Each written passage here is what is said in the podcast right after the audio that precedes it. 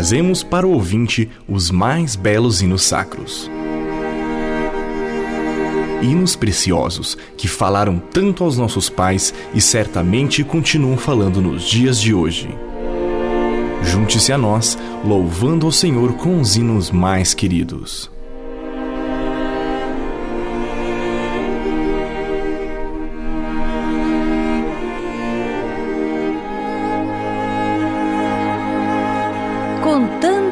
Contando conhecendo as histórias de hinos cristãos Resgate Histórico de Henriqueta Rosa Fernandes Braga. Esta é a coletânea que estou compartilhando com você, ouvinte, contando a história dos mais belos e consagrados hinos presentes nas igrejas evangélicas. Quão precioso é conhecer as histórias de lutas e vitórias dos autores dos hinos. Realmente alcançam a alma e espírito. Eles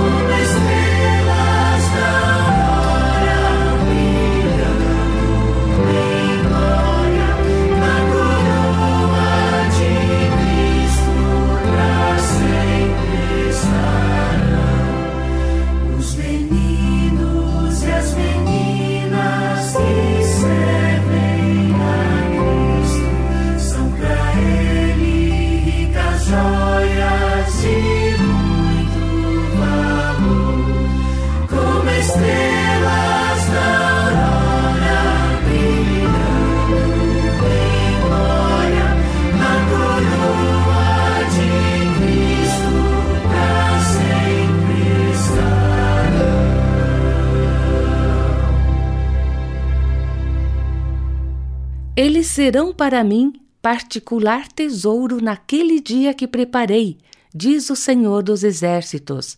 Poupá-los-ei como um homem poupa seu filho que o serve. Malaquias 3, 17. Com essa passagem de Malaquias em mente e cantar-lhe na alma a exuberância das suas implicações, o reverendo William Orcutt Cushing compôs o hino When He Cometh, traduzido para o português por mão anônima em data incerta. Quando o escreveu, o autor não podia imaginar a rápida aceitação que alcançaria nas escolas dominicais do mundo inteiro. Pode ser encontrado em diversos inários. Cushing era americano. Nasceu em Hingham, Massachusetts, em 31 de dezembro de 1823 e morreu em 19 de outubro de 1902. Quando escreveu esse hino, aproximadamente 1860, tinha por volta de 37 anos de idade. Ao compô-lo, não imaginava que o conteúdo dele, expresso de modo singelo, iria garantir-lhe uso permanente. A música, composta em 1866, é da autoria de George Frederick Root, que viveu de 1820 a 1895, que na época morava em Reading, Massachusetts. Celebrizou-se na música popular principalmente por meio de canções marciais produzidas durante a Guerra Civil, antes de ganhar renome como compositor de hinos e de ter recebido o grau de doutor em música pela Universidade de Chicago. Um confronto entre a melodia desse cântico intitulada Jewels e a canção popular Glee, denominada Johnny Smooker, sugere ser aquela uma adaptação desta última, sendo esse um recurso de uso frequente no país de Gales e no tempo de Lutero e de Wesley.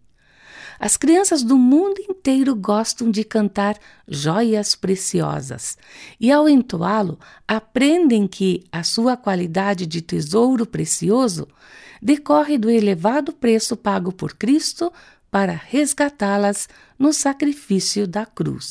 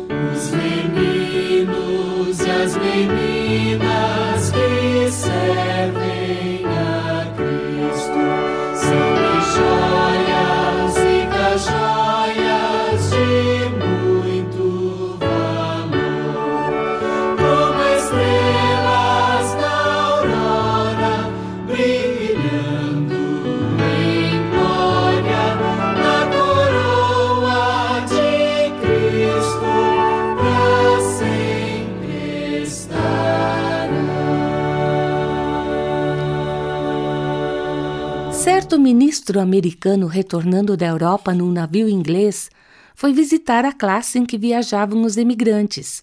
Havia mais de uma centena de quase todas as partes do velho continente. Depois de conversar amigavelmente, propôs que entoassem em coro alguns cânticos. O responsável pelo grupo aceitou, sugerindo que fosse escolhida uma melodia americana e lembrou Jules, Aproveitando a oportunidade, o ministro imediatamente começou a cantar.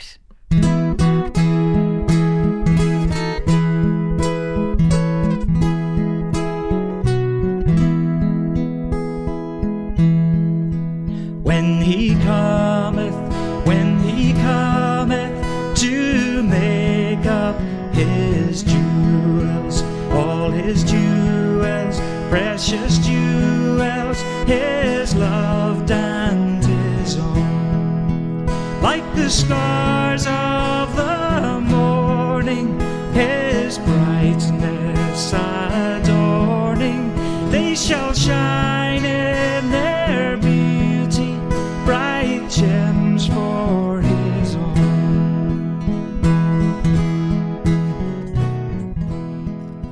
E logo foi acompanhado por um pequeno grupo formado pelos mais humildes emigrantes.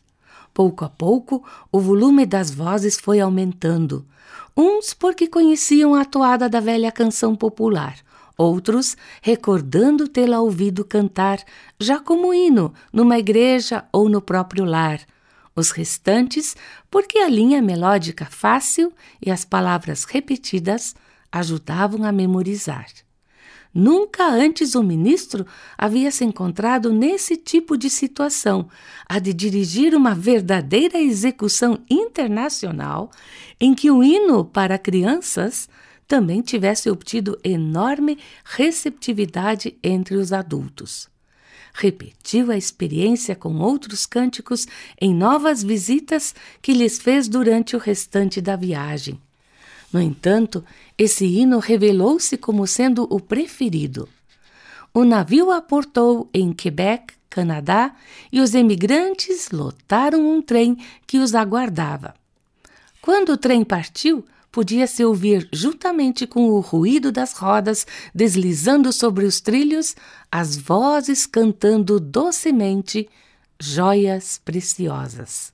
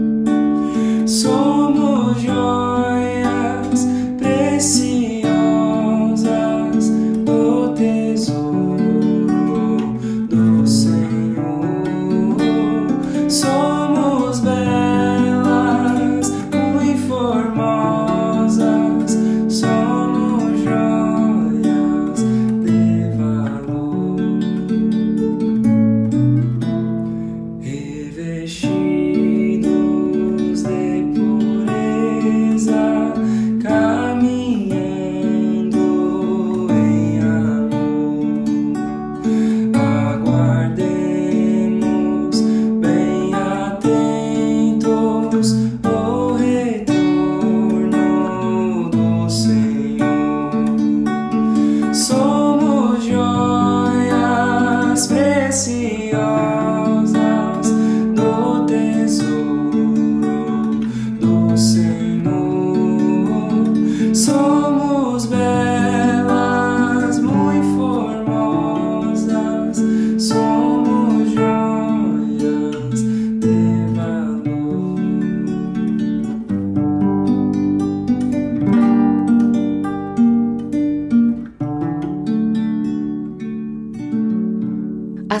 satisfação dos autores de letra e música foi grande ao terem notícia do fato e realizarem a pregação constante que representava a assimilação do hino pelos emigrantes, que assim podiam se ambientar no continente de adoção ao som de um hino americano e, ao mesmo tempo, entender que diante de Deus, todos, homens, mulheres e crianças, podem ser, se quiserem, ricas joias compradas por Cristo na cruz do Calvário.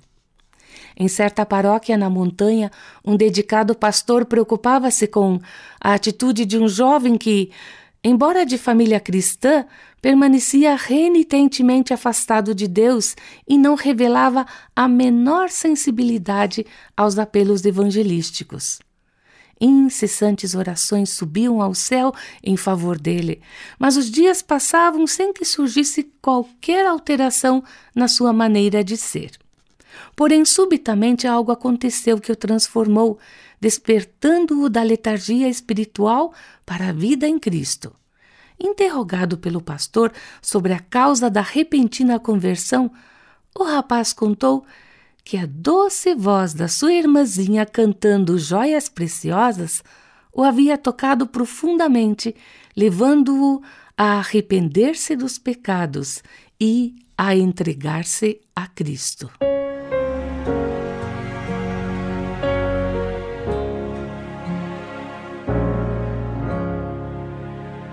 Ao